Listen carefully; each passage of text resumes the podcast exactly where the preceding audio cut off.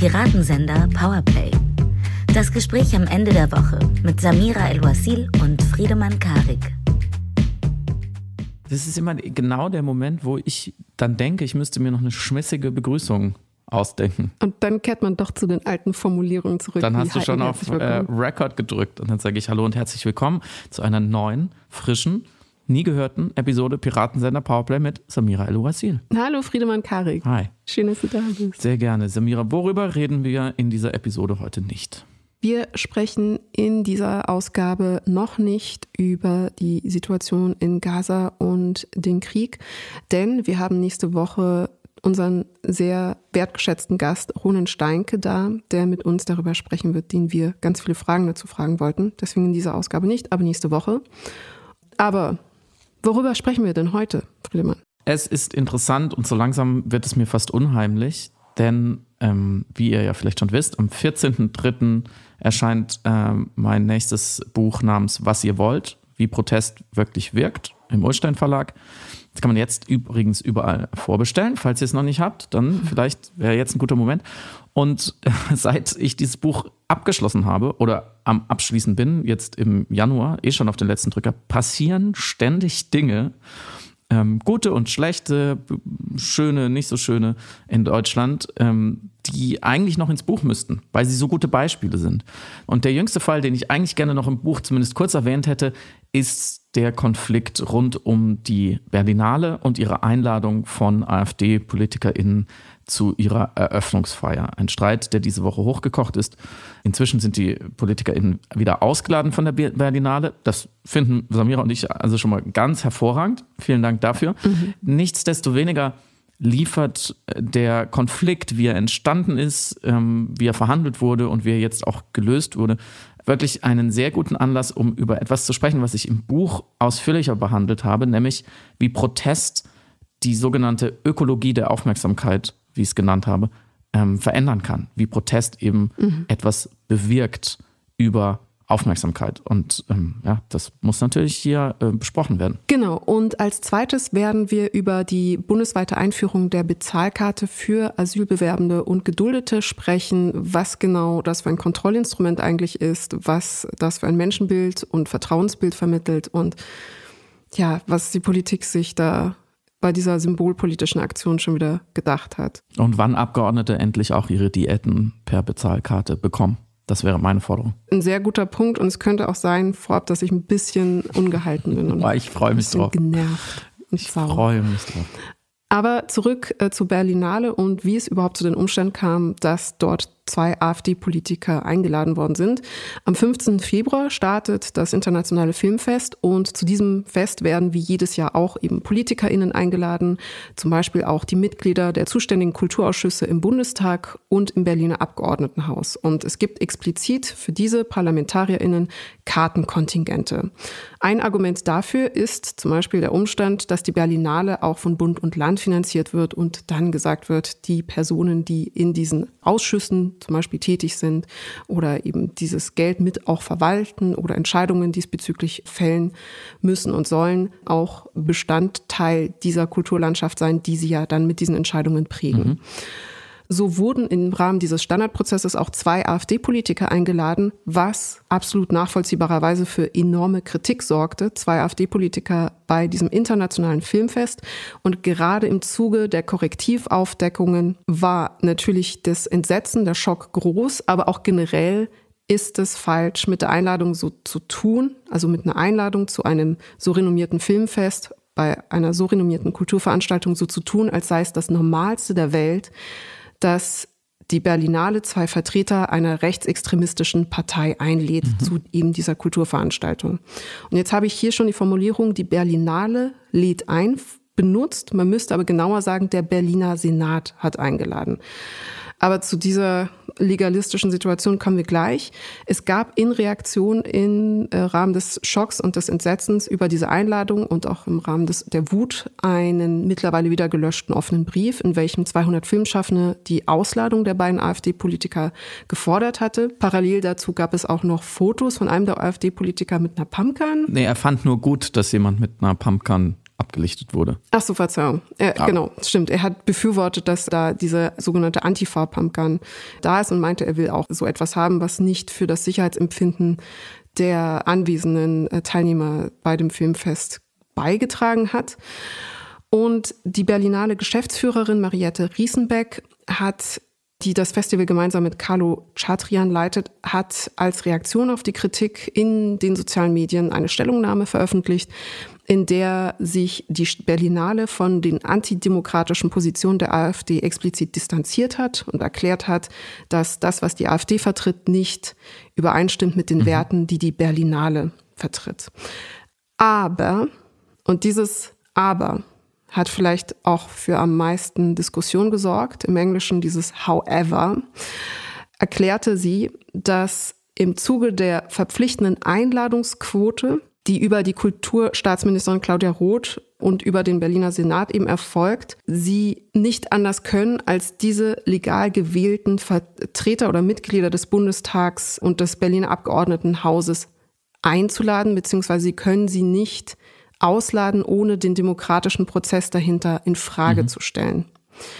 So, und dieses However, also dieses Aber hat eben für so große, wie ich finde, auch nachvollziehbare Wut gesorgt, zu sagen, wir sind gegen die AfD, aber wir können sie nicht ausladen aus legalistischen Gründen. Denn im Grunde war das die Paraphrase von uns sind die Hände gebunden. Ähm, es ist so, dass die Liste, dass der Berliner Senat eine Liste erstellt von einzuladenden Menschen und die Berlinale verschickt dann einfach automatisiert diese Einladungen. Und da hätten sie eigentlich schon feststellen müssen und können, was für ein Politikum es wäre und es ja dann tatsächlich auch ist, diese AfD-Politiker einzuladen. Und nichtsdestotrotz haben sie sie nicht nur eingeladen oder zugelassen, dass diese Einladung stattfinden konnte, mhm. sie haben auch nicht sich dazu präventiv oder proaktiv verhalten, vermittelt, dass sie verstehen, dass das ein Problem ist und in irgendeiner Form eine angemessene Reaktion präsentiert, sondern was sie dann gemacht haben, ist erst im Zuge der Kritik und erst im Zuge des offenen Briefes und des Entsetzens der ähm, Filmschaffenden eben diesen nicht wirklich überzeugenden Insta-Post veröffentlicht, der einfach gezeigt hat, dass sich die Berlinale nicht wirklich entschieden und entschlossen kümmert, sondern eher denkt, das ist ein Problem, was mit ihnen gar nicht so viel zu tun hat, beziehungsweise haben sie vermittelt, dass sie eigentlich gar nichts dafür können, dass mhm. jetzt die Situation so ist, wie sie ist. Genau, und du hattest es am Anfang gesagt, nach einer Woche Auseinandersetzung wurden die beiden jetzt dann doch schließlich wieder ausgeladen, beziehungsweise ja doch, die wurden offiziell ausgeladen. Absolut richtig. Es gibt also ein Happy End und ähm, ich glaube, es ist wichtig, wenn wir da jetzt nochmal tiefer reingehen und im Detail besprechen, was passiert ist, was die Mechanismen dahinter sind und was man vor allem aus diesem Fall, der jetzt erstmal gut endet, ähm, für vergleichbare Fälle, vergleichbare Institutionen, vergleichbare Dilemmata lernen kann, dann ist uns, glaube ich, wichtig, äh, ganz klar zu machen, ähm, dass uns die Berlinale sehr am Herzen liegt. Ähm, ich Mhm. Für meinen Teil war schon oft dort. Ich habe auch indirekt schon mal für die Berlinale äh, gearbeitet, habe dort moderiert, habe viele Filme gesehen, Partys gefeiert, tolle Leute kennengelernt. Das ist einfach wirklich eine unfassbar große Bereicherung. Es ist eines der drei wichtigsten, größten Filmfestivals der Welt. Es ist das größte Publikumsfestival, weil eben sehr viele Filme einfach offen sind. Man kann Tickets kaufen. Ähm, Berlin verändert sich in den Tagen äh, der, der Berlinale im Februar. Es ist meistens grau und kalt und ekelhaft und die Leute, die kommen müssen, denken, Deutschland ist wirklich ein schlimmes Land. Aber es glitzert auch. Es glüht ein bisschen in der mhm. Stadt, es ist ein bisschen wärmer und ähm, ich glaube, es wäre unfassbar schade, wenn so eine ja, beispielhafte Arena des Austauschs, der Kunst, auch der Progressivität, des, der Fantasie, des Nachdenkens über eine andere Welt, wenn die Schaden nehmen würde, durch welche Entwicklung auch immer. Filmfestivals müssen unbedingt geschützte Räume bleiben. Und ihr wisst ja, dass wir beide das Kino lieben und Samira hat demnächst auch noch eine Nachricht, dass sie es sogar ganz besonders liebt. Jedenfalls, ähm, alles, was wir hier kritisieren, tun wir mit äh, größter Wärme und Wertschätzung.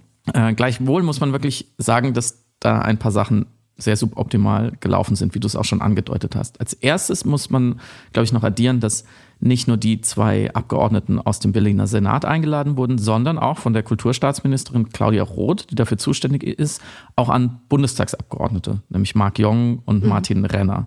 Sind einfach AfD-Bundestagsabgeordnete, die im Kulturausschuss sitzen. Und so erhielten, sowohl über den Senat als auch über diesen Kanal Kulturstaatsministerin, schon früher AfD-PolitikerInnen auf die gleiche Weise Einladung. Also es war dieses Jahr nicht das erste Mal. Nur mhm. dieses Jahr wurde zum ersten Mal offen dagegen protestiert. Interessanterweise hat ähm, zum Beispiel Dieter Kostlik, damals äh, noch Leiter der Berlinale, 2019 schon mal die AfD-Abgeordneten explizit eingeladen, um sie inhaltlich zu stellen. Also es war überhaupt gar kein mhm. Geheimnis. Dann gab es eben diesen Protest, wie du gesagt hast, diesen offenen Brief. Und interessanterweise hat die Berlinale dann zuerst auf eine Nachfrage des Hollywood Reporters, also eines amerikanischen Mediums, eben ein Statement veröffentlicht, in dem sie mhm. alles das gesagt hat, was du gesagt hast, also auch nochmal ganz klar gemacht, Zitat, wir erteilen rechtsextremen oder rechtspopulistischem Gedankengut eine klare Absage, Zitat Ende. Und wie sie später dann auch sagten, Menschen, auch Mandatsträger, die diesen grundlegenden Werten zuwiderhandeln, sind auf der Berlinale nicht willkommen. Gleichwohl, auch im Statement ist es nun mal ein Fakt, wir müssen es akzeptieren und so weiter und so fort. Und dann gab es eben, also da kann man schon mal feststellen, klarer Gegensatz zwischen artikulierten Werten, das wird gleich noch wichtig, mhm. und Handeln.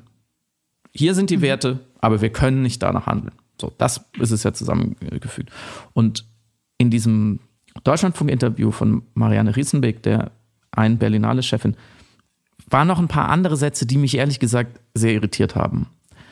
Der, mhm. Ich sage jetzt nur einen, weil sie an mehreren Stellen wirklich die Verantwortung von sich weist, wie du schon gesagt hast, ähm, und dieses Problem eher in eine Sorge um die Berlinale und um ihre Position umwandelt, als in eine Sorge um die offene Gesellschaft und vielleicht die Sicherheit von bestimmten Menschen, die die Berlinale besuchen wollen.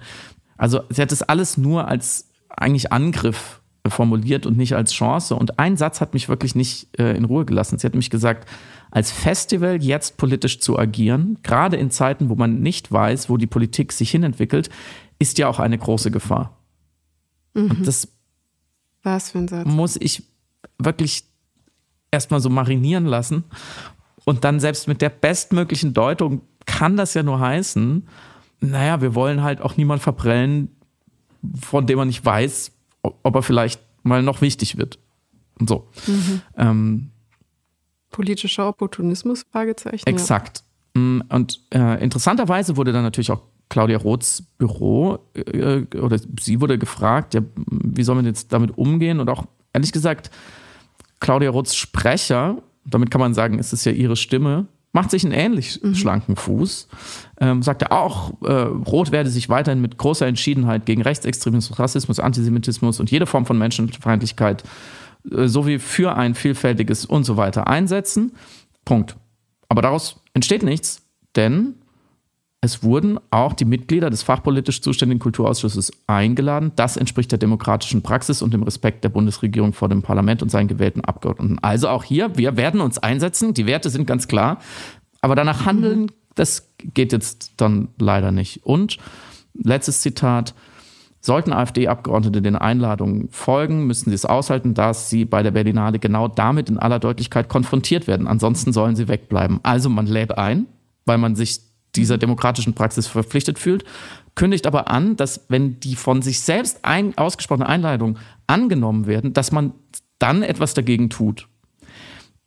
Und das ist natürlich eine widersprüchliche Haltung, die im Lichte der Öffentlichkeit nicht so richtig Bestand haben konnte. Und das ist nämlich genau dieser erste, diese erste ganz wichtige Funktion oder Wirkweise, wo man ganz fix und kühl klar machen kann. Protest wirkt. Protest hat hier erstmal dieses eingeübte Raushalten, diese vorgebliche Normalität, diese Praxis, ja, das haben wir ja schon immer so gemacht. Solange keiner so genau hinschaut, ist es vielleicht auch kein Problem, verunmöglicht. Das war nicht mehr möglich, weil die betroffenen Verantwortlichen mussten in der Öffentlichkeit sich jetzt dazu verhalten und haben selber die Diskrepanz oder den klaren Konflikt zwischen ihren Werten, also zwischen ihrem postulierten Vorgehen, zwischen ihrer Agenda, zwischen ihrer Mission, ja, wir halten demokratische Werte hoch und sind gegen antidemokratische Werte, und ihrem Handeln, sie laden nämlich die Antidemokraten ein, mussten sie selber darstellen. Dazu braucht es jetzt gar keine, mhm. gar keinen konfrontativen Journalismus und keine Sit-ins und kein Festkleben.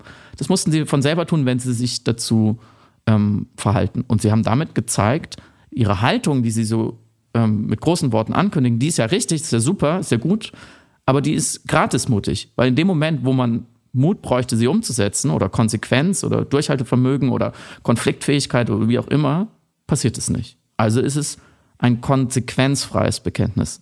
Ähm, und das ist interessant, weil das ist tatsächlich wirklich fast idealtypisch die erste Aufgabe von Protest. Und jetzt wäre meine Frage an dich sozusagen, okay, jetzt war das passiert. Hm, hast du jetzt erwartet, dass man so schnell in Anführungsstrichen glücklicherweise einknickt?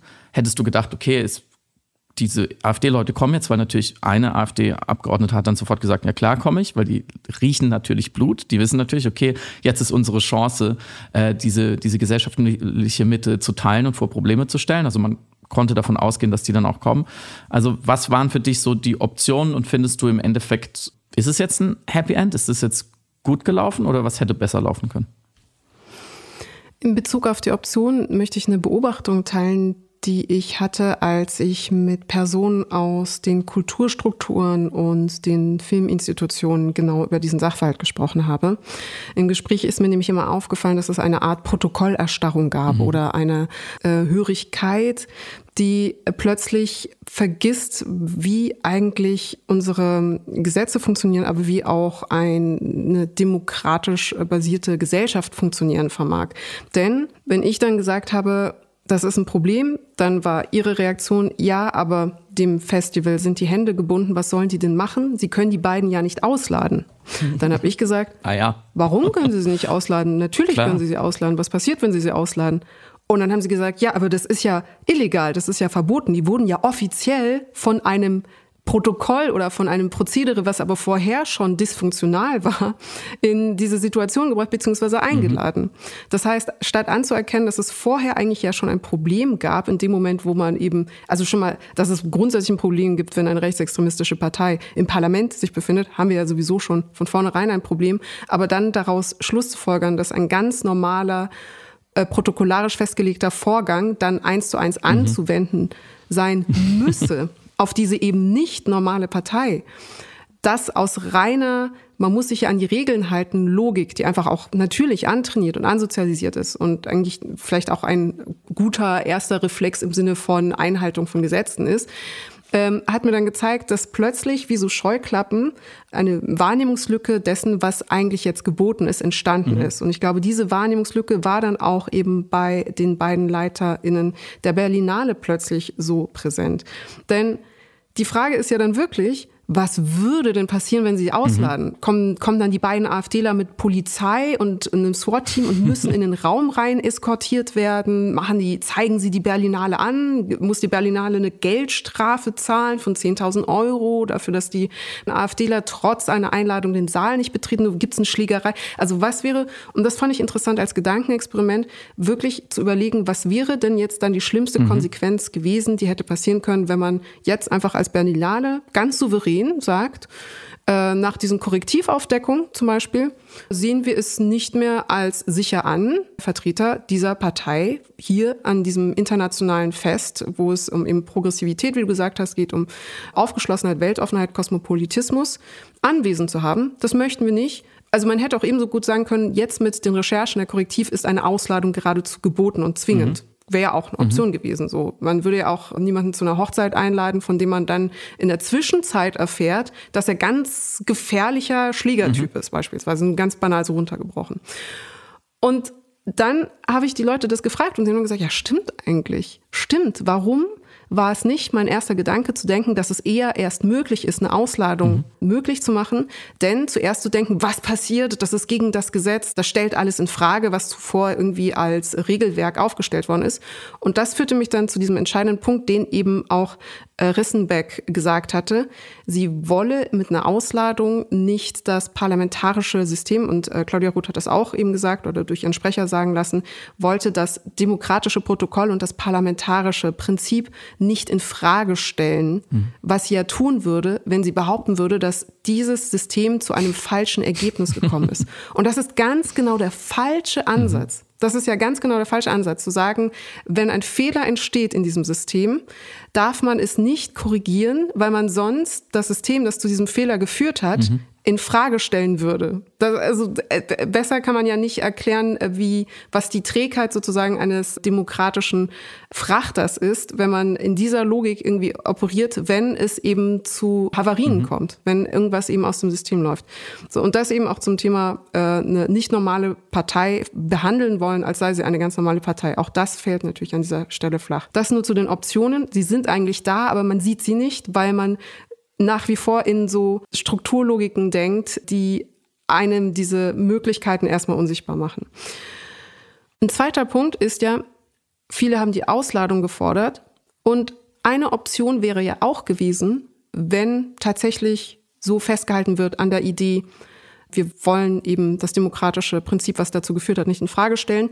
Oder aber die Befürchtung, dass man beispielsweise ein Märtyrer-Narrativ für die AfD mhm. dadurch kultivieren könnte, wenn man sie auslädt wäre ja eine Option dennoch gewesen, dann wirklich mit vollem Bewusstsein über die Situation in die antifaschistische Arbeit mhm. im Rahmen dieser Veranstaltung zu gehen. Also es ist ja alles möglich, ob man jetzt beispielsweise, äh, wie es ja damals Dieter Koslik gemacht hat, der gesagt hat, ich lade die AfD-Mitglieder ein und ich zwinge sie dann, den Dokumentarfilm Das Geheimarchiv im Warschauer Ghetto anzuschauen. Mhm das hat ja eine politische Aussagekraft und ist ja eine Handlung, die nicht nur performativ ist, sondern tatsächlich dann konfrontativ in den ähm, demokratisch wehrhaften Austausch mit einer rechtsextremen Partei geht. Über die Kunst tatsächlich oder über die Filmarbeit. Das wäre ja eine Option gewesen. Man macht eine Woche, wo man ähm, antifaschistische Filme zeigt, wo man linke Filme zeigt, wo man antirassistische Filme zeigt, wo man anti-antisemitische Filme mhm. zeigt und so weiter. Ähm, Paneldiskussionen, man lädt andere Leute ein. Man, also man nimmt diese Örtlichkeit, die man zur Verfügung hat und geht raus aus der Logik, dass man eine reine Kulturveranstaltung sei, die sich an die aktuellen politischen Strömungen einfach so ein bisschen wegduckenderweise halbwegs halbwegs anpasst und sagt, nee, ganz im Gegenteil, wir als Branche, wir als Filmschaffende, als Kunstschaffende müssen uns natürlich positionieren und wir machen das vor Ort mit dem Bewusstsein, dass Personen da sind, die wir künstlerisch und sozial sanktionieren durch unsere Arbeit drumherum. Das hätte die Berlinale beispielsweise auch machen können. Das hat sie aber eben alles nicht gemacht. Und was sie damit vermittelt hat, ist, genau wie du gesagt hast, der performative Widerspruch zwischen Handeln und Sprechen, zwischen Behaupten und vertreten wollen und dem, was dann in der Reaktion daraus eben nicht erfolgt, nämlich keine Aktionen, mhm. die übersetzen, was eben in Wort und Schrift vor sich hergetragen worden ist als Festival. Und deswegen ist es ja nicht nur ein Kommunikationsdesaster, es ist auch eine Werteübersetzungsunfähigkeit oder eine Werteübersetzungsinkompetenz, die da ist und die auch zeigt, dass auch so einer großen Veranstaltung wie der Berlinale die Instrumente fehlen, politisch zu sprechen im Sinne von politisch zu handeln. Mhm. Also nicht nur Texttafeln zu veröffentlichen mhm. oder einem äh, amerikanischen Medium einen O-Ton zu geben, sondern die Handlung als Sprache des Politischen wirken zu lassen. Werbung. Samira, weißt du, was ich dich schon immer mal fragen wollte? Nein, was denn? Worauf du am allerwenigsten Lust hast im Leben? Am aller, allerwenigsten Lust im Leben habe ich auf Staubsaugen, das macht mir überhaupt keinen Spaß, und mich um meine Versicherung kümmern. Ich glaube, nichts macht mir weniger Freude als Versicherungskram. Das verstehe ich total. Ich bin da auch richtig schlecht. Aber zum Glück gibt es die Expertinnen von Clark, die können einem dabei helfen, dass man alle Versicherungen im Überblick hat, dass man sie digital managen kann. Mithilfe der App kann ein Versicherungsmakler überprüfen, ob du richtig versichert bist, ob es Möglichkeiten gibt für dich Geld zu sparen, ob du woanders andere und mehr Leistungen rausholen könntest. Dafür durchforsten und vergleichen die Versicherungsexpertinnen von Clark tausende Tarife, um einfach genau den Tarif zu finden, der am besten zu dir und zu deinem Leben passt. Dazu installierst du dir Clark, erteilst den Leuten dort das sogenannte Maklermandat Kannst aber natürlich auch von einer alten Maklerin dieses Mandat an Clark übergeben, falls du schon mal mit jemandem zusammengearbeitet hast. Und das ist jetzt auch nichts Besonderes. Das ist ganz normale Praxis in der Versicherungsbranche. Das kennt ihr vielleicht auch schon. Und du kannst natürlich diese Vollmacht jederzeit kostenfrei widerrufen. Wenn du dir die Clark-App holst, kannst du dort zwei bestehende Versicherungen hochladen und mit dem Code PowerPlay24 bekommst du einen Shopping-Gutschein in Höhe von 30 Euro für alle bekannten Online-Anbieter, die Sachen versenden. Man kann das Geld aber natürlich auch spenden. Werbung Ende. Du hast interessanterweise schon einige Urlehren meiner Auseinandersetzung mit Protest ähm, formuliert. Mm, vor allem als erstes auch die Gewahrwerdung der eigenen Handlungsmacht. Ich glaube, dieser Fall lehrt uns auch, mhm. man hat immer Optionen. Man hat in einer mhm. Demokratie mit ihren geschützten Grundrechten, mit ihrem Rechtsstaat immer Optionen jenseits einer gefährlichen Eskalation.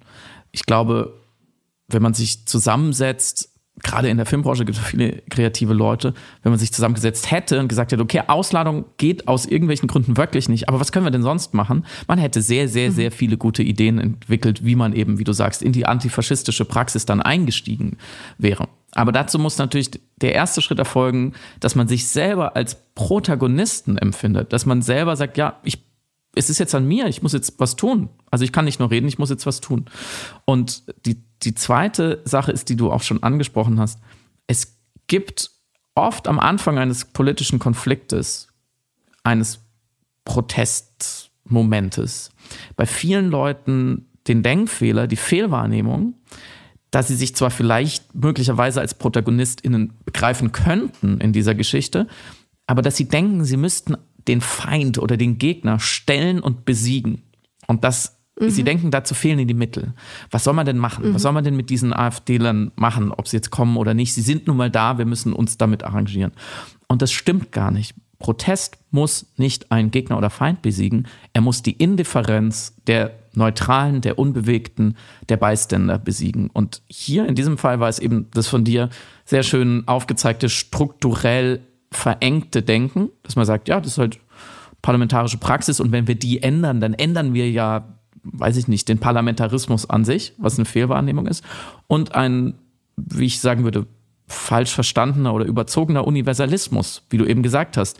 Man muss sich nicht normal, in Anführungszeichen, gegenüber einer nicht normalen Partei verhalten. Für mhm. eine Partei, die unsere Grundregeln des Zusammenlebens aushebeln will oder es tun würde, wenn sie die Macht dazu hätte, gelten manche dieser Grundregeln nicht unbedingt. Beziehungsweise wir müssen immer wieder neu diskutieren, wo sie gelten und wo nicht. Für sie muss mhm. nicht das Gleiche gelten wie für die CDU, FDP, Grüne und so weiter. Und für ihre Abgeordneten muss diese Einladungspraxis auch nicht gelten. Man kann darüber diskutieren, ob es Sinn ergibt. So. Das jetzt zum konkreten Fall. Ähm, und das Schöne daran ist, wenn man ein Buch schreibt, ähm, dann hat man natürlich diese Brille auf und diesen Hammer in der Hand. Und alles in der Welt sieht danach aus wie das, was man im Buch beschrieben hat. Verzeiht mir also, wenn ich darauf nochmal zu sprechen komme. Und zweitens, man darf sich schicke neue Begriffe ausdenken. Du weißt es, wir haben ein Buch zusammengeschrieben, wir haben uns ein paar schicke neue Begriffe ausgedacht. Ähm, auch wenn die hinterher komplett ignoriert werden und keiner jemals wieder darüber redet, das ist völlig egal, man hat es einmal gemacht. Und so habe ich mir eben ausgedacht, parallel sozusagen zur sogenannten Ökonomie der Aufmerksamkeit nach Georg Frank der einmal sehr ähm, klug beschrieben hat, dass Aufmerksamkeit sich eigentlich so organisiert und verteilt wird, gehandelt wird, umkämpft ist in einer Gesellschaft wie Finanzen, wie Geld. Gibt es auch sowas wie eine Ökologie der Aufmerksamkeit, glaube ich. Und ich bin darauf gekommen, genau wegen solcher Beispiele, in denen sich Aufmerksamkeit auf eine gewisse Weise so verteilt hat, dass die Ungerechtigkeit, der Konflikt und das Dilemma so klar geworden ist, dass Leute angefangen haben, sich anders zu verhalten, indem sie nämlich mhm. gezwungen wurden von Protest, sich zu entscheiden, ob sie Protagonisten oder Antagonisten sind. Und in, ob sie dafür sind, für etwas Gutes, für diese Werte und auch danach handeln, gegen einen Missstand, gegen eine Ungerechtigkeit, dagegen, dass AfD-PolitikerInnen auf einem Filmfestival auflaufen, oder ob sie dagegen sind. Und diese Vereindeutigung, ja, also dieses, dieses Binäre, dieses Schwarz-Weiße, das oder das, das ist eine sehr wichtige Aufgabe von Protest. Protest ist auf eine Art eigentlich nur narrativ strukturierte und verdichtete Ethik.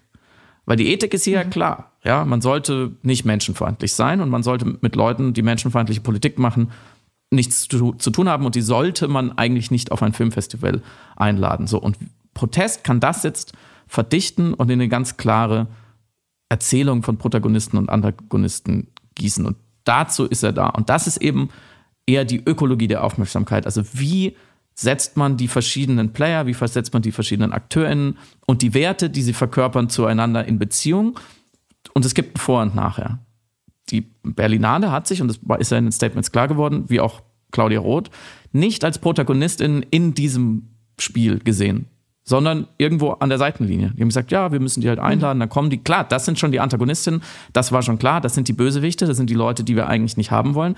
Aber wer verhindert denn jetzt, dass sie kommen? Naja, wir offensichtlich erstmal nicht. Und wir haben das ja auch in unserem Buch Erzählende Affen so ein bisschen beschrieben, dass man eigentlich alle diese politischen Konflikte, alle diese Dinge, über die wir uns die ganze Zeit streiten, die großen Ideologien, äh, wie der Neoliberalismus zum Beispiel, aber auch die, die Ismen, Rassismus, Antisemitismus, Sexismus, als auch wirklich kleine und kleinste politische Konflikte kann man immer auch als Narrative begreifen. Nämlich genau in diesen Punkten, wer ist Handelnder, also Protagonistin, wer ist Gegenspieler, Antagonistin, ähm, wer steht nur in der Mitte, entscheidet sich nicht so richtig und welche Werte stehen auf diesem Spiel.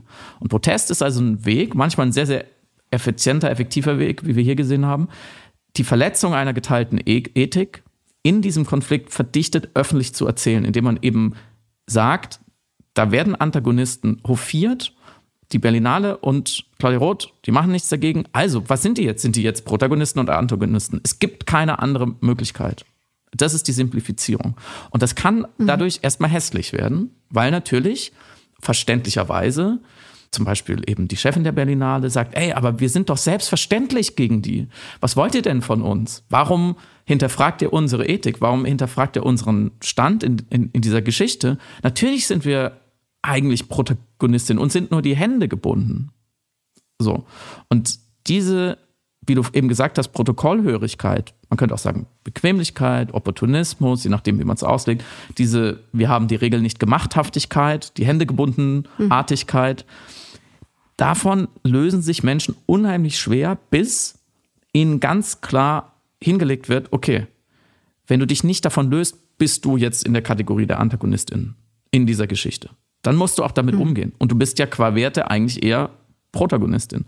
Und das kann man wirklich bei den ganz großen Protestbewegungen, wenn man sie sich anschauen will, historisch, genauso sehen. Es ist immer wieder genau der gleiche Mechanismus. Ein Beispiel, schwarze Bürgerrechtsbewegung, weil ich ja auch gerade in den USA bin und, und dort auch an den Orten war. Ich war in Nashville, wo die Proteste an den Lunch-Countern waren. Äh, ich, ich war in Alabama, ich war in Montgomery, wo der Busboykott war von Rosa Parks. Und das ist immer wieder das Gleiche. Natürlich gibt es die Antagonistinnen und die sind mitunter sehr mächtig. Die, die weiße rassistische äh, Gesellschaft in den Südstaaten, da gab es sehr viele absolut klare Gegner und Feinde der Gleichberechtigung und der schwarzen Bürgerrechtsbewegung. Es gab aber fast noch mehr Indifferente in der Mitte, Protokollhörige, die gesagt haben, naja, wir haben immer segregiert, es gab schon immer zwei Sorten von Busplätzen, es gab zwei Sorten von Gastronomien für Schwarz und Weiß, es gab zwei Sorten von Schwimmbädern. So, das ist noch nicht so lange her, das sind 60, 60 Jahre ungefähr. Äh, wir machen das jetzt immer so weiter, weil das so, das ist, das so haben wir es immer gemacht. Warum sollen wir das jetzt ändern? Und die Grenzen sind mhm. ja auch fließend. Wer das aus rassistischen Gründen gemacht hat oder unterstützt, wer es aus opportunistischen Gründen gemacht hat, wer eigentlich schon der Meinung war, wir sollten das ändern, aber sich nicht getraut hat, whatever. Ist im Endeffekt egal. Protest, wenn er schlau agiert, und in dem Fall war natürlich die Gegner stärker und man musste viel mehr riskieren als jetzt der Protest bei der Berlinale. Deswegen versteht den Vergleich bitte mit aller Vorsicht, aber mir geht es um den Mechanismus. Protest schafft es, für die Indifferenten die Kosten zu erhöhen, weiter indifferent zu sein. So lange zu erhöhen, mhm. bis eine Entscheidung für die eine oder andere Seite ganz klar zu sagen, ich bin für oder dagegen. Ich bin für geteilte Gastronomien für Schwarze und Weiße oder ich bin dagegen. So. Und ich muss mich da festlegen, bis man eine Entscheidung erzwingen kann. Nicht mit Gewalt, sondern einfach indem man es verunmöglicht, weiter sich rauszuhalten. Und im Falle der mhm. Berlinade, und bitte, wie gesagt, die, ich möchte diese zwei Fälle nicht miteinander vergleichen, außerhalb genau dieser Dilemmasituation, war ja das Dilemma schon da. Ja, die Berlinale Chefin Riesenbeck hat schon gesagt, wir sind in einem Dilemma. Das heißt, es gab überhaupt gar keine Diskussion darüber, dass die betreffenden Verantwortlichen nur zwei schlechte Optionen aus ihrer Sicht haben. Nämlich entweder Sie laden AfD-MitgliederInnen ein, also sie verstoßen gegen ihre eigenen Werte, können die nicht durchhalten. Ähm, haben bisher halt gehofft, dass vielleicht keiner so mitkriegt oder die nicht kommen. Oder sie laden sie aus, sperren sie dagegen und verstoßen dann sozusagen gegen einen anderen Wert, nämlich dass man alle Parlamentarier gleich behandelt. Und da ist dann ganz wichtig, dass man das mal einmal klar ausspricht und nebeneinander legt, sodass dann später ganz besonders ähm, besserwisserische Leute in ihrem Podcast so darüber reden können. Aber dazu braucht es eben diesen Diskurs. Und das ist die Ökologie der Aufmerksamkeit. Als erstes braucht es überhaupt die Aufmerksamkeit auf das Problem. Es müssen die richtigen Leute entscheiden, Sie müssen mit sanftem Druck gezwungen werden, sich nicht mehr rauszuhalten, sich nicht mehr diesen ganz äh, schlanken Fuß zu machen und ähm, sich zu positionieren. Und dann muss man sagen, okay, ihr habt euch jetzt positioniert, aber ihr handelt nicht danach. Und dann muss man die sozialen Kosten erhöhen und sagen, okay, wenn ihr nicht danach handelt, dann werden wir jetzt weiter protestieren, dann gibt es weiter Kritik, dann müsst ihr weiter Interviews geben, dann könnt ihr nicht in Ruhe euer Festival vorbereiten, dann stehen hier jeden Tag Journalisten äh, da, irgendwann wird es international, dann ruft der Hollywood-Reporter an und so weiter und so fort. Das Gute daran ist, und da muss man eben den Verantwortlichen in dem Fall dankbar sein, sie haben sich dann ganz klar auf der Seite der Protagonistin in dieser Geschichte positioniert, ohne dass man jetzt die Mittel eskalieren musste, weil das stand im Raum. Also hinter den Kulissen, das weißt du so gut wie ich, weil wir ein paar Leute kennen, die daran beteiligt waren, hinter den Kulissen haben natürlich die Gruppen, die Individuen, die SchauspielerInnen, die Filmschaffenden, ähm, die überhaupt mit diesem Protest begonnen haben, die sich da engagiert haben. Zu nennen wären zum Beispiel die neuen deutschen MedienmacherInnen, die darauf in, die da sehr aktiv darauf hingewiesen haben. Hinter den Kulissen hat man natürlich überlegt, okay, also wenn die sich jetzt, wenn die jetzt nicht handeln, also wenn die weiter auf der Seite eigentlich im Endeffekt der AntagonistInnen stehen, weil sie sie einladen, was machen wir dann? Boykottieren wir die Berlinale? Ähm, protestieren wir im großen Stil? Kleben wir uns auf den roten Teppich? Whatever. Also da wäre noch einiges äh, passiert. Und das ist natürlich, mhm das hätte man natürlich unter allen Umständen, finde ich, vermeiden müssen, dass am Ende bei der Eröffnungsfeier der Berlinale der halbe Saal leer ist, weil die einen sagen, ja, wir können da nicht hinkommen, konsequenterweise, und die anderen sagen, mhm. ja, aber irgendwie ist doch Berlinale, ist doch wichtig, dass da Leute hinkommen. Und dann hätten die Rechtsextremen gewonnen, weil dann hätten sie uns in Anführungsstrichen die gesellschaftliche Mitte gespalten, ohne irgendwas zu machen. Es hätte sie nichts gekostet. Sie hätten einfach nur eine äh, Einladung zu einem schönen Abend Folge leisten müssen. Und deswegen ist es, ist es so wichtig, dass man auch früh dann eben alle Beteiligten in diesem Spiel zwingt, sich klar zu verhalten. Und ich hoffe, ich hoffe, dass dieses, wenn man so will, auf eine Art frühe Happy End für andere Institutionen, Einrichtungen, Unternehmen, ja, auch politische Körperschaften auf eine Art, ja, ein, ein lehrreiches Beispiel sein kann. Es ist zum Glück vorbei, dass man mit solchen Protokollen, die die AfD begünstigt, einfach so durchkommt. Ich finde das absolut richtig. Ich bin sehr dankbar, dass dieser Fall so an die Öffentlichkeit geholt wurde. Und in der gerade herrschenden gesellschaftlichen Stimmung gibt es überhaupt gar keine Diskussion darüber, dass wir einen neuen Umgang finden müssen. Und es gibt wirkungsvolle Mittel des Protestes. Zur Not die Ökologie der Aufmerksamkeit so zu drehen und den Fall so eindeutig narrativ zu verdichten, dass die Verantwortlichen auf der Seite der AntagonistInnen landen. Und ich hoffe, das ist jetzt allen klar. Ich hoffe, da draußen sind sehr viele Leute in entscheidenden Positionen, die sagen, hm, wollen wir die nächste Berlinale werden? Ich glaube eher nicht. Denn je früher man sich entscheidet, in dieser Geschichte auf die richtige Seite zu wechseln und zu handeln, desto besser. Ich finde an dieser Stelle deinen Begriff der Ökologie der Aufmerksamkeit so toll, weil in der Ökologie ein wesentlicher Aspekt mit drin ist, der eben für alle Protestaspekte, die du gerade beschrieben hast, äh, elementar ist, nämlich nicht der soziale Aspekt, sondern der sozietale mhm. Aspekt. Mhm. Also was manchmal vergessen wird, ist, wie sozietal, also gemeinschaftsbindend und dasselbe Interesse teilend jede Form von Protest ist und wie diese Energie genutzt werden kann im Rahmen einer Ökologie einer Aufmerksamkeit. Was der entscheidende Unterschied ist in Bezug auf die Ökonomie, wo eben die Aufmerksamkeit als Ressource benutzt wird. Und das, also deswegen finde ich, danke an dieser Stelle für diesen Begriff, deswegen finde ich den sehr, sehr reich und hoffe, dass eine von Institutionen erlernte Alphabetisierung im Handlungssprechen ihrer Werte nun mehr erfolgen kann. Also mit dem Bewusstsein, dass sie natürlich mehr sehen können von den Optionen, die ihnen zur Verfügung stehen, die ihnen dann erlaubt, verstehen zu können, dass sie Handlungen zur Verfügung haben als Instrumentarium, um das, was sie als Werte behaupten, zu vertreten, auch übersetzen zu können, eben in Aktionen. Und ich glaube, diese, diese Alphabetisierung, also jetzt natürlich beim Individuum, aber auch bei Institutionen, bei Orten, die selber in so Strukturen eingebunden sind, Sachen, die gefördert werden, mhm. solche, solche eben Orte, die anfälliger sind auch für diese äh, Protokollerstarrung und die damit dann einhergehende Nichtfähigkeit, die Optionen zu sehen, dass diese dann eben im Zuge jetzt einer Protestsozialisierung mhm. lernen, diese Handlungssprache besser zu sprechen. Das wäre so toll. So, es, ist ja, es sind ja wie einzelne Aktionen, es sind ja einzelne Worte, die sie irgendwie irgendwann lernen müssen. Sie kannten sie einfach bis dato noch nicht so richtig, weil Bequemlichkeit oder weil nicht nötig gewesen oder weil was auch immer. Ja, das wäre so toll und das wäre so produktiv und das kann sehr gemeinschaftlich erfolgen. Das muss nicht immer konfrontativ sein, man muss sich nicht anschreien. Darum geht es überhaupt gar nicht, aber man muss klar sein, es muss präzise sein und man darf sich gegenseitig nicht so viel durchgehen lassen an, ja, Durchmogelei. Und das Zweitschönste am Buchschreiben ist natürlich, dass man fantastische Zitate sammeln kann. Und deswegen darf ich dieses äh, Thema vielleicht abschließen, natürlich mit einem Zitat von Niemand anderem als Dr. Martin Luther King Jr., wenn du erlaubst. Bitte. Er sagte nämlich, wie ein Furunkel, der erst heilen kann, wenn er geöffnet und mit seiner ganzen eitrigen Hässlichkeit den natürlichen Heilkräften der Luft und des Lichtes ausgesetzt wird. So muss auch die Ungerechtigkeit mit all der Spannung, die sie erzeugt, erst ans Licht des menschlichen Gewissens und an die frische Luft der öffentlichen Meinung gebracht werden. Zitat Ende. Manchmal ist es hässlich, und manchmal nervt Protest, aber meistens wird es danach besser. Wunderschönes Zitat.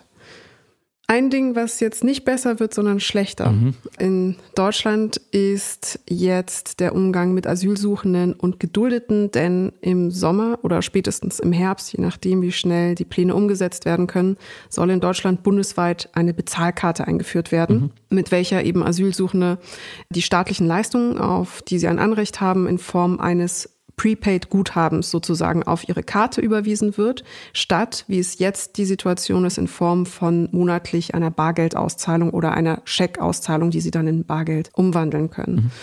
Und hierfür haben eben 14 Bundesländer an einem gemeinsamen Verfahren gearbeitet. Bayern machte erwartbarerweise natürlich sein eigenes Ding, weil sie wollen, Zitat Söder, schneller und härter das Ganze voranbringen. Und man kommt nicht umhin, das Ganze ein bisschen psychoanalytisch zu lesen. Ich bitte um Verzeihung. er ist wie so ein Trance-DJ, der sagt, jetzt noch härtere Beats. Auch Mecklenburg-Vorpommern macht sein Ding.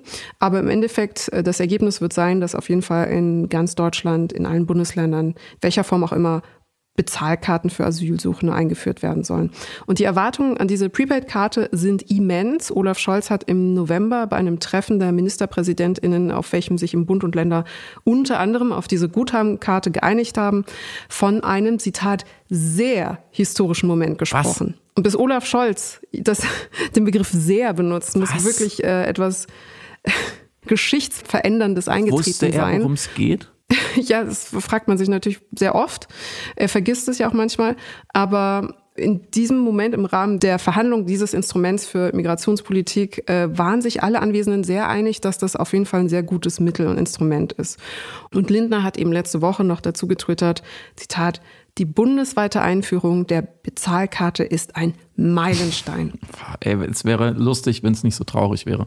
Ich entschuldige mich. Es ist auch deshalb so schräg, um ehrlich zu sein, weil hier eine ganz klassisch symbolpolitische Handlung oder ein symbolpolitisches Artefakt, nämlich diese Guthabenkarte als Lösung aller Migrationsprobleme, die behauptet werden, angeboten wird. Und genau deshalb ist es eben so ein fantastisches symbolpolitisches Requisit. Vielleicht kurz, wenn du erlaubst, versuche ich nachzuzeichnen, was überhaupt die Hoffnung der BefürworterInnen dieser Guthabenkarte ist, weil dann versteht man, warum mich diese Karte ganz besonders aufreibt und warum sie am Ende des Tages eben einerseits kontrollierend gegenüber den Menschen ist, die sie benutzen sollen, andererseits eben auch marginalisierend und auch entmündigend. Mhm. Die Hoffnung ist, das wird zumindest behauptet, dass einerseits der bürokratische Aufwand, den die bisherigen Bezahlungen in den Kommunen monatlich eben darstellen, reduziert werden kann, weil man einfach ganz normal einfach das Geld auf die Guthabenkarte ähm, überweisen kann. Allerdings, um dieses Argument wieder schon zu entkräften, müssen EmpfängerInnen zum Aufladen der Karte trotzdem monatlich persönlich vorstellig werden irgendwo, damit diese Karte aufgeladen werden kann. Das heißt, diese Schlange, die vermieden werden soll, ist, entsteht trotzdem nur in anderer Form. Und rein rechtlich gesehen muss es zudem eigentlich noch Barauszahlungen geben müssen, denn Geflüchtete haben auch ein Anrecht auf Bargeld, sei es tatsächlich um beispielsweise in der Diakonie etwas zu bezahlen oder auf Flohmärkten oder in Ausflügen oder einfach an Stellen, wo Bargeld notwendig ist. Mhm. Also rein rechtlich gesprochen müsste es diese Bargeldauszahlung doch noch in irgendeiner Form geben und dann würde es natürlich die Idee konterkarieren, dass alles über diese digitale Karte gelöst wird. Also diese äh, Überlastung der Kommunen oder diese langen Schlangen, vor denen sich immer gefürchtet wird. Aber schieben wir dieses Argument kurz beiseite, denn das wichtigere Argument oder das wichtigere Anliegen bei den Menschen, die die Karte verteidigen, ist ohnehin gar nicht das Bürokratische, sondern die Aussicht, mit Hilfe dieses Bezahlsystems erstens zu verhindern, dass AsylbewerberInnen Geld in ihre Herkunftsländer überweisen. Mhm. Zweitens, dass die zurückgebliebenen Familien, also im Herkunftsland zurückgebliebenen Familien, mit Hilfe dieses überwiesenen Geldes nach Deutschland kommen könnten. Und drittens, dass generell eine Kontrolle der finanziellen Leistungen eine Flucht nach Deutschland insgesamt unattraktiver mhm. macht. Das heißt, man kann zusammenfassen, die Karte soll kontrollieren, sie soll abschrecken, sie soll Migration reduzieren und es wird auch behauptet, dass sie die Bürokratie etwas reduziert. Okay. Soll ich nur ganz kurz meine äh, Ergebnisse einer Google-Recherche zu genau mhm. diesem Punkt zusammenfassen? Denn ich gebe zu, ich habe den Diskurs um die Bezahlkarte aus den berühmten Augenwinkeln verfolgt, mich aber ähm, bis jetzt zu dieser Episode nicht tiefer mit den von dir gerade dargestellten Hoffnungen, rhetorischen Glanzstunden und vor allem inneren Mechanismen und vor allem der Substanz dahinter beschäftigt. Und da habe ich mal gegoogelt und so einen Text gelesen, noch Text gelesen, noch einen Text gelesen, die teilweise auch gut waren, weil da waren sehr viele verschiedene Meinungen zu dieser Bezahlkarte und sehr, auch sehr viele verschiedene ExpertInnen und WissenschaftlerInnen kamen da zu Wort. Zum Beispiel Text auf ZDF heute, da kamen gleich drei WissenschaftlerInnen aus dem Fach Migration im weitesten Sinne mhm. ähm, zu Wort. Und sie haben alle drei gesagt, diese Mechanik gibt es gar nicht. Ich habe in keinem Text von keinem Medium auch nur eine Stimme, die kompetent ist, darin zu sprechen, nicht aus der Politik, sondern aus dem Fach, gefunden, die gesagt hat, ja, die Leute schicken Geld nach Hause, Bargeld, wenn sie Bargeld bekommen. Wir sehen das. Das gibt es, kann man messen, haben, da haben wir Empirie. Und zweitens, ja, sie kommen deswegen sondern sie haben alle, ja. entweder haben sie sich wissenschaftlich zurückgehalten, haben gesagt, wir sehen keine Hinweise dafür, es ist unklar, oder sie haben deutlich gesagt, es ist, das sind jetzt meine Worte, Bullshit. Es ist einfach eine Lüge. Das wollte ich nur ja. als Rechercheergebnis gerade mal kurz vielleicht einbringen. Ganz genau. Die Karte suggeriert ein behauptetes Problem zu lösen, dessen Existenz durch Migrationsforschung nicht belegt ist. Es ist ein symbolpolitischer Kartentrick. Herbert Brücker vom Institut für Arbeitsmarkt und Berufsforschung hat im Gespräch mit dem NDR erklärt, dass sie in der Forschung festgestellt haben, dass Asylbewerbende sehr, sehr selten, das ist wirklich absolut die Ausnahme, Geld nach Hause schicken würden. Zitat, wir beobachten, dass dies erst erfolgt, dass es erst zu Geldzahlungen kommt, wenn Menschen hier arbeiten und Geld verdienen. Mhm. So, und er erklärte auch, dass diese Bezahlkarte keine äh, Rolle spielen würde für eine Flucht nach Deutschland. Sozialwissenschaftler Özgür Özvatan hat ähm, von der Humboldt-Universität Berlin hat dem WDR wiederum erklärt, dass er bezweifelt, dass diese Sozialleistungen, also dass generell Sozialleistungen ein Pull-Faktor seien. Das ist auch in der Migrationsforschung ja ohnehin erfolgreich widerlegt worden.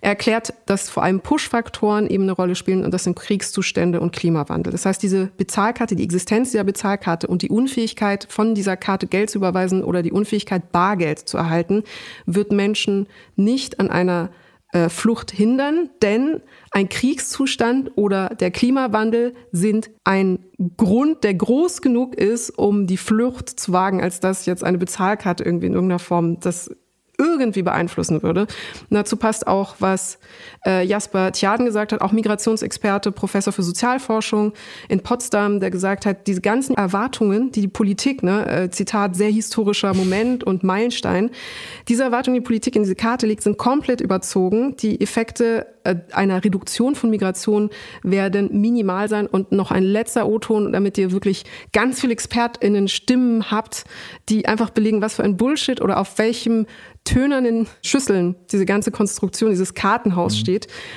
Jochen Ottmar, der gesagt hat, und du hattest gerade zitiert, nämlich ihn, glaube ich, im ZDF, es gibt keinen einzigen Beleg dafür, dass am Ende eine Bezahlkarte oder Sachleistungen im Allgemeinen einen Beitrag dazu leisten oder geleistet haben in der Vergangenheit, dass Menschen nicht Asyl in der Bundesrepublik gesucht hätten. Mhm. So, und jetzt kommt nämlich für mich dieser absolute Mindfuck, Ach so, vielleicht noch ganz kurze Klammer dazwischen. Auch rein praktisch, also auch wirklich rein mit eigener mhm. Intuition und reiner Arithmetik kann man festhalten, dass die Rechnung im Leben nicht aufgeht. Einem alleinstehenden Geflüchteten in einer Erstunterbringung stehen zum Ausgeben, also Geld, das er dann ausgeben kann, 204 Euro pro Monat zur Verfügung. Es sind zwar insgesamt 460, die er bekommt vom Staat, aber davon werden eben die Unterbringungskosten und die Mahlzeiten, die er dort bekommt, abgezogen. Ähm, das heißt 256 Euro für den sogenannten notwendigen Bedarf, das ist eben die Unterbringung. Und es bleiben 204 Euro für den sogenannten persönlichen Bedarf. Persönlicher Bedarf, das ist Handy aufladen, das sind Dinge des täglichen Gebrauchs, das sind Tickets für den öffentlichen Nahverkehr. Und von diesen 204 Euro, die übrigens letztes Jahr 182 Euro waren, bleiben, nachdem man diese Sachen bezahlt hat für den täglichen Bedarf, nicht wirklich Unsummen über, die man als asylsuchende Person irgendwo hin überweisen könnte, geschweige denn einen Familiennachzug damit finanzieren oder organisieren. So, das heißt, alleine einfach, also ohne dass ich jetzt Migrationsforscherin bin, ohne dass ich in der Mathematik besonders bewandert bin, ich kann mir das einfach ganz gut runterrechnen, dass das nicht geht. Also was überweisen Sie dann? 10 Euro pro Monat für irgendwie den Nachzug. Wie soll das gehen? Und deswegen der Mindfuck. Ich weiß auch nicht, was kurioser ist für mich. Die Begeisterung über die autoritäre Migrationsabschreckung, mit der hier ganz selbstzufrieden operiert wird, so nach dem Motto, wir Genies haben jetzt ihr Taschengeld so gut unter Kontrolle gebracht, dass nun keine unerwünschten Frauen und Kinder nachkommen können. Haha, alle Probleme gelöst. Oder aber der Umstand, dass diese Begeisterung auch noch jeder wissenschaftlichen Grundlage entbehrt. Ich meine, Friedemann, es ist für mich Kafkaesk, dass literally bundesweit ein eigenes neues Bezahlsystem mhm. eingeführt wird, um eine überschaubare Gruppe von Menschen effizienter bevormunden und kontrollieren zu können und das Ganze auch noch ohne eine empirische Grundlage über die Sinnhaftigkeit und Wirksamkeit dieses gesamten neuen Systems. Das ist Symbolpolitik und Pseudosolutionismus at its best. Und wenn ich mir noch anschaue, wie schnell diese Karte seit dem Beschluss im November umgesetzt wird und wurde, während wir jetzt alle voraussichtlich bis 2026 oder 27 warten müssen, damit wir Klimageld ausbezahlt mhm. bekommen können, weil, Zitat, Regierung, es ist irgendwie zu kompliziert. Oder aber wie langwierig es war, bis Studierende eine Einmalzahlung bekommen haben zur Unterstützung auch zur Energieunterstützung, dann frage ich mich, warum die Regierung so viel effektiver ist im Gängeln als im Gerechtsein. Sorry. Richtig so. Und noch ein letzter mhm. Punkt. Noch ein letzter Punkt. Sorry, das, damit muss ich euch noch nerven. Zwei Aspekte, die mich auch umtreiben. In Bezug auf die Karte, die eben als Kontrollinstanz benutzt wird, selbstverständlich, vermeintlich eben, um eine Migrationspolitik einzuschränken und das Ganze aber eben mit äh, fehlender Empirie. Es ist einerseits bemerkenswert, dass die größte Lust an dieser Bevormundung von denjenigen ausgeht, die sonst am meisten vor dieser warnen und dass ausgerechnet die Konservativen, welche stets vor der Abschaffung von Bargeld warnen, eben am entzücktesten in Bezug auf diese pa äh, Bezahlkarte zu sein scheinen, weil es natürlich eben um autoritäre Kontrolle von prekär lebenden Menschen gibt.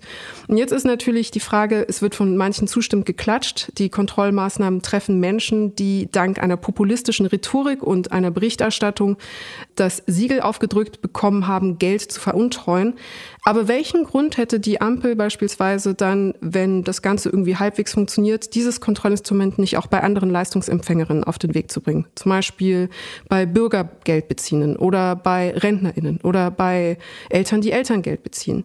Es gibt einen Professor für Finanzwissenschaft, der schon jetzt so in den Raum geworfen hat, ja, warum auch nicht eine Prepaid-Karte für Bürgergeldbeziehende? Das heißt, wir haben hier schon so eine Situation der Normalisierung einer Kontrollsituation. Und zum Thema Normalisierung noch mein allerletzter Punkt in Bezug auch auf Erzählungen, die korportiert werden, um das Ganze zum Funktionieren zu bringen. Denn damit dieser ganze Kartentrick funktioniert, dieses Kartenhaus überhaupt Bestand hat, muss natürlich die Erzählung des satten, gepamperten Geflüchteten bedient werden, mhm.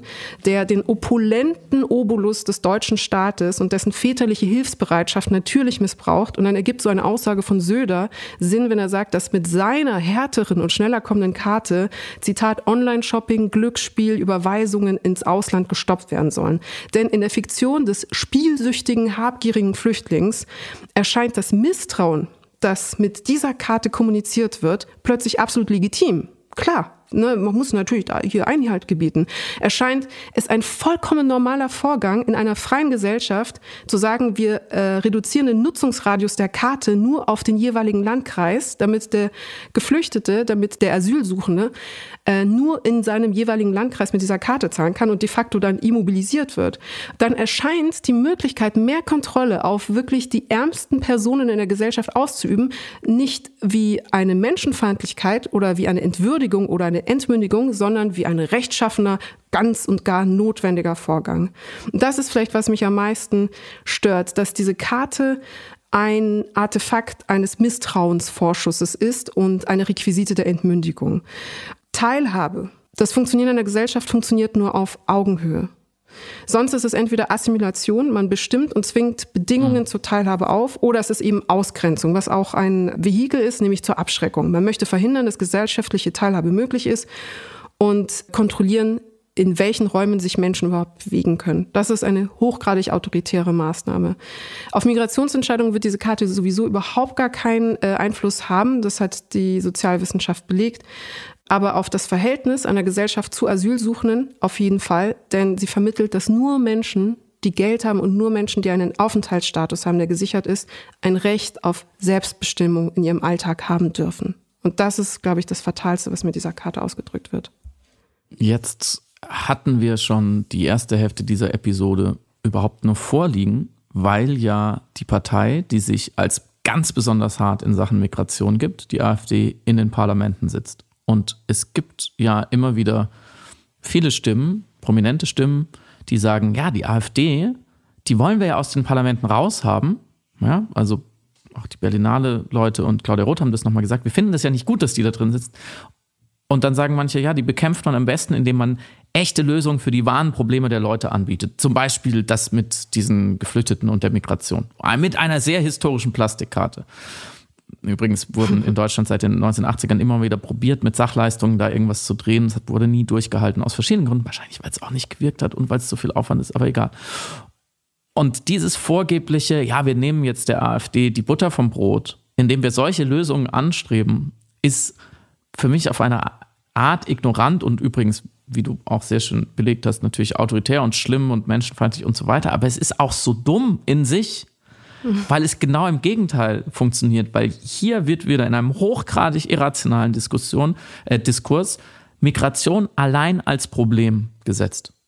Mhm. Nicht in irgendeiner Art als Zustand, als Konstante, als vielleicht Folge unseres Lebensstils, auch vielleicht sogar als Chance, wie auch immer, als einfach äh, von einer Gesellschaft, die sich die Menschenrechte auf die Fahnen geschrieben hat, einfach als fucking Pflicht menschenwürdige Migration zu ermöglichen, sondern nur als Problem. Geflüchtete als Ärgernis.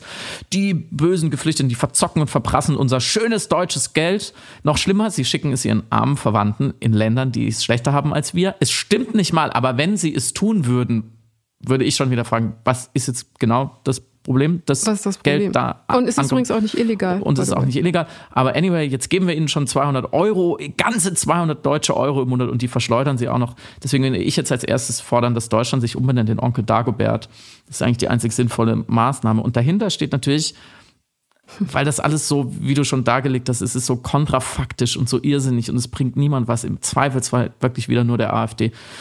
Weil man damit immer und immer wieder bestätigt durch die sogenannten bürgerlichen, durch die demokratischen Parteien, wenn die sogar in Windeseile diese Bezahlkarte anschaffen, weil sie an dieses Narrativ, an dieses ja, Klischee, an, an dieses Ressentiment, wie du es dargelegt hast, von, von dem verprassenden, unehrlichen Geflüchteten glauben, ja, da muss ja was dran sein.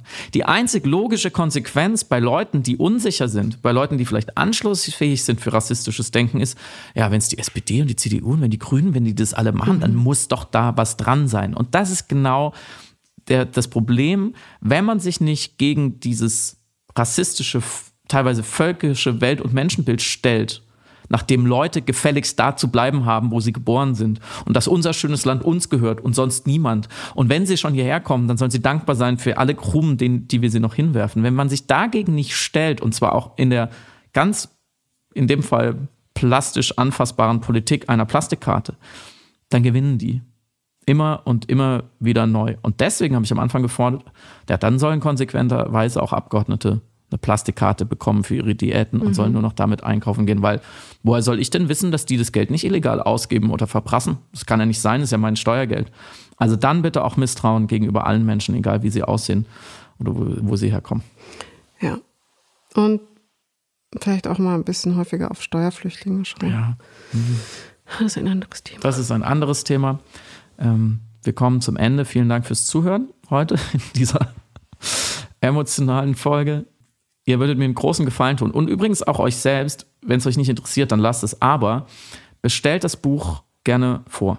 Denn als Samira und ich ein Buch veröffentlicht haben, vor einigen Jahren, es hieß Erzählende Affen, da kam es tatsächlich so, dass ganz viele Leute dann, auch wahrscheinlich, weil sie im Podcast davon gehört haben, sind dann zum Erscheinungstermin in die Buchhandlung, haben gesagt, ja, jetzt will ich das Buch kaufen, jetzt ist es endlich da. Und dann war es nicht mehr da, weil es nämlich ausverkauft war in Windeseile. Ähm, und die Buchhandlung nicht genug vorrätig hatten und der Verlag nicht genug gedruckt hatte. Weil die sind natürlich auch vorsichtig in diesen Zeiten, kostet alles sehr viel Geld, äh, Papier ist teurer als früher und so weiter. Deswegen werden nicht mehr so hohe Auflagen gedruckt und die Buchhandlungen haben auch ein schweres Geschäft. Die bestellen keine 40 Bücher vor. So, deswegen hilft es wirklich enorm, wenn man sowieso schon überlegt, ja klar, kaufe ich das, interessiert mich irgendwie.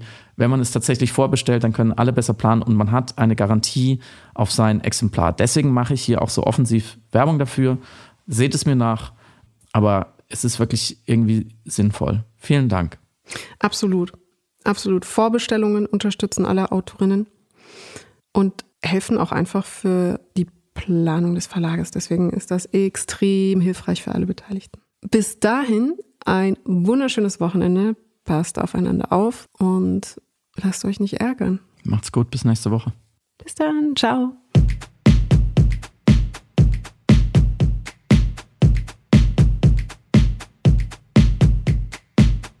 Du hörst Piratensender Powerplay.